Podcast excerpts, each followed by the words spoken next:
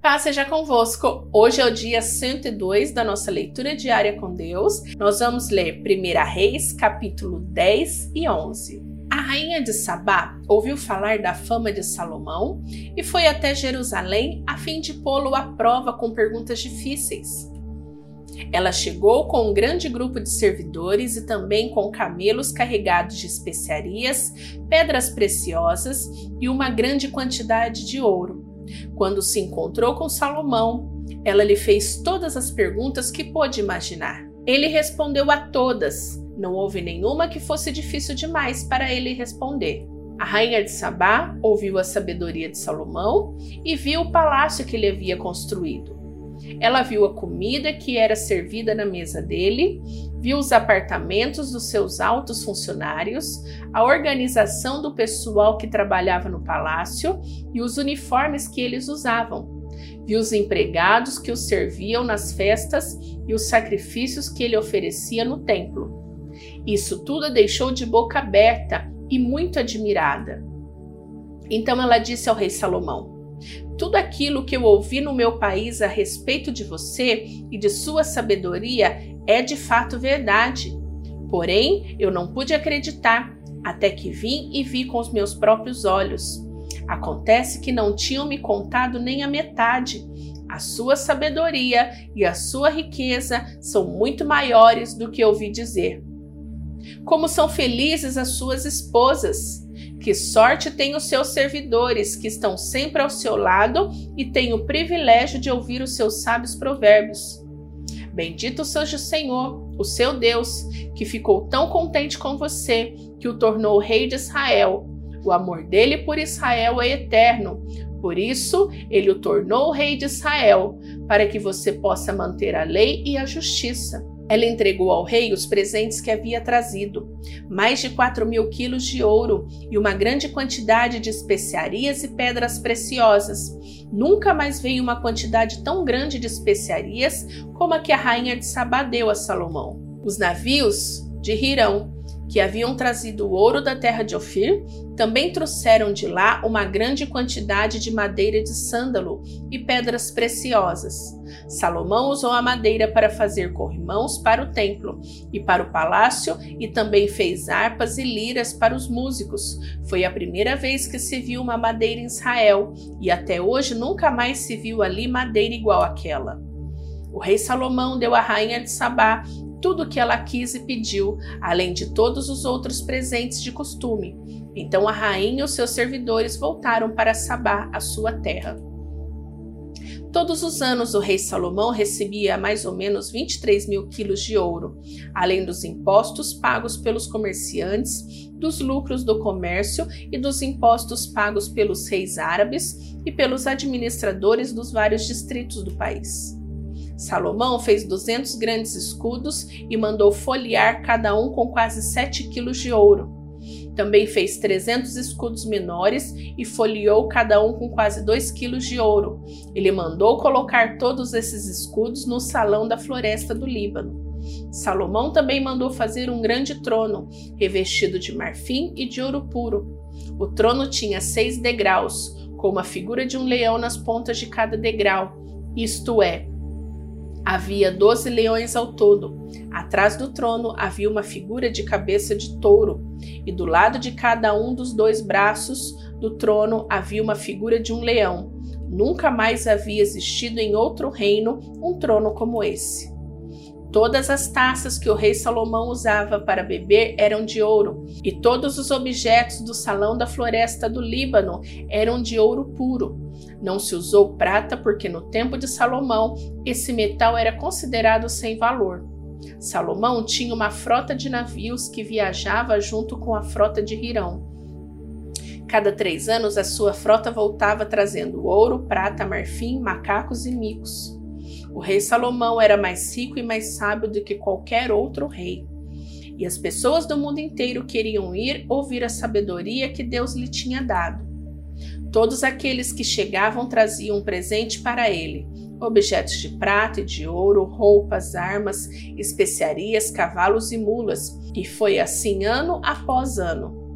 Salomão ajuntou 1.400 carros de guerra, 12 mil cavalos de cavalaria, espalhou uma parte deles por várias cidades e deixou o resto em Jerusalém.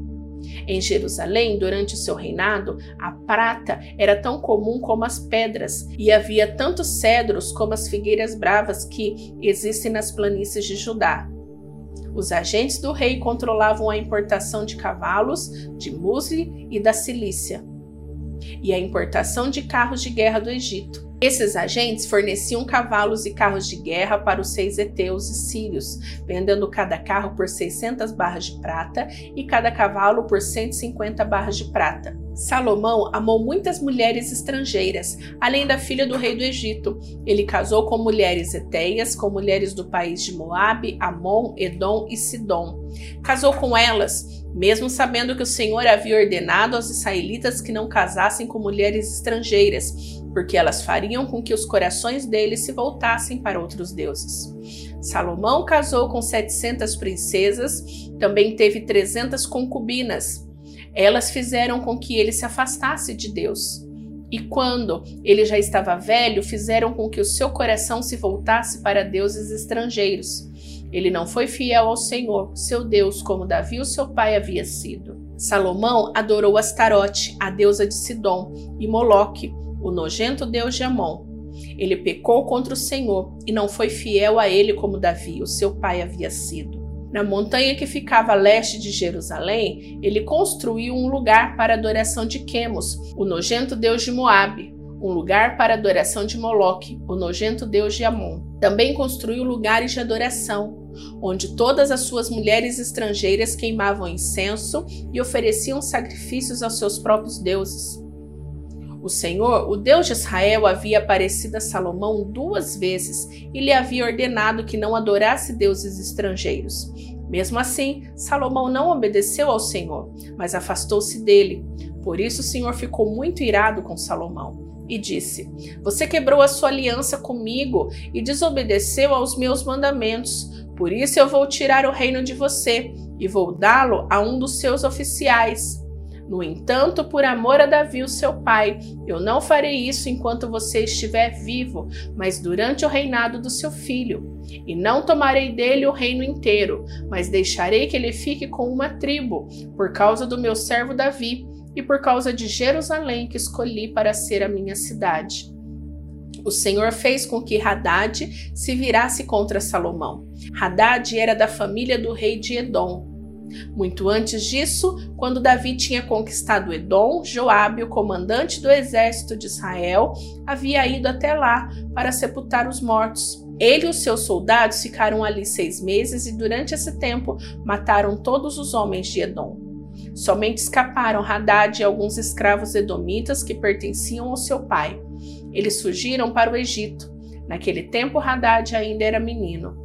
Eles saíram de Midian e foram até Parã, onde alguns homens se juntaram a eles. Então viajaram para o Egito e foram falar com Faraó, rei daquele país. Este deu a Haddad um pedaço de terra e uma casa e lhe forneceu comida. Haddad ganhou a amizade do rei. Ele deu a sua cunhada, irmã da rainha Táfnis, em casamento. A esposa de Haddad deu à luz a um filho chamado Genubate, que foi criado pela rainha no palácio, onde ele morava com os filhos do rei. Um dia no Egito, Haddad ficou sabendo que Davi tinha morrido e que Joabe, o comandante do seu exército, também estava morto. Então disse ao rei: Deixe que eu volte para minha terra. E o rei disse: Por que você quer voltar? Será que aqui está lhe faltando alguma coisa? E por isso você quer voltar para a sua terra? Não me falta nada, respondeu Haddad, mas deixe-me ir. Então Haddad voltou para sua terra, e como rei de Edom, foi um mau e feroz inimigo de Israel. Deus também fez com que Rezon, filho de Eliada, se virasse contra Salomão. Rezon havia fugido do seu patrão, o rei Hadadezer de Zobá, e tinha se tornado chefe de uma turma de bandidos. Isso aconteceu depois que Davi derrotou Hadadezer e matou os sírios, que eram aliados dele. Rezon e os seus homens foram morar em Damasco e ali o fizeram rei da Síria. Rezon foi inimigo de Israel durante toda a vida de Salomão. Houve outro homem que se virou contra o rei Salomão. foi Jeroboão, filho de Nebate, que era de Zereda, no território da tribo de Efraim. Jeroboão era oficial de Salomão e a sua mãe uma viúva chamada Zerua. Esta é a história da revolta de Jeroboão. Salomão estava aterrando o lado leste da cidade de Jerusalém e consertando as muralhas da cidade. Jeroboão era um jovem capaz e Salomão viu que ele trabalhava com vontade. Então colocou como encarregado de todos os trabalhadores forçados do território das tribos de Manassés e Efraim. Um dia Jeroboão saiu de Jerusalém em viagem, e o profeta Aias de Siló se encontrou com ele sozinho na estrada, no meio do campo. Então Aias tirou a capa nova que estava usando, cortou-a em doze pedaços, e disse a Jeroboão: Fique com dez pedaços, porque o Senhor, o Deus de Israel, lhe está dizendo o seguinte: Eu vou arrancar o reino da mão de Salomão e vou dar dez tribos a você. Salomão ficará com uma tribo por causa do meu servo Davi e por causa de Jerusalém, a cidade que escolhi em toda a terra de Israel para ser minha. Vou fazer isso porque Salomão me rejeitou e tem adorado deuses estrangeiros, Astarote, a deusa de Sidom, Quemos, o deus de Moabe, e Moloque, o deus de Amon. Salomão tem me desobedecido. Ele tem agido de maneira errada e não tem guardado as minhas leis e as minhas ordens como Davi, o seu pai, guardou. Mas eu não vou tomar de Salomão o reino todo, vou deixar que ele governe enquanto viver. Eu farei isso por causa de Davi, o meu servo, que escolhi e obedeceu os meus mandamentos e leis. Do filho de Salomão eu tomarei o reino e darei a você dez tribos. Mas deixarei que o filho de Salomão fique com uma tribo, para que eu sempre tenha um descendente de Davi reinando em Jerusalém, a cidade que escolhi como lugar onde devo ser adorado. Jeroboão, eu vou fazer de você o rei de Israel, e você vai governar todo o território que quiser.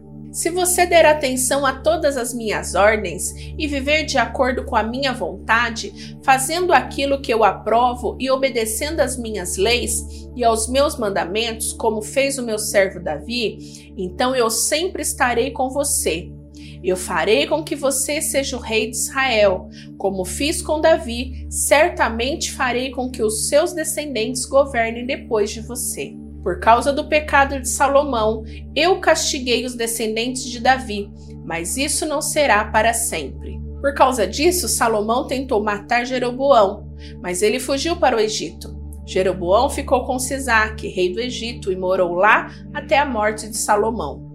Todas as outras coisas que Salomão fez, os seus atos e a sua sabedoria estão todos registrados na história de Salomão.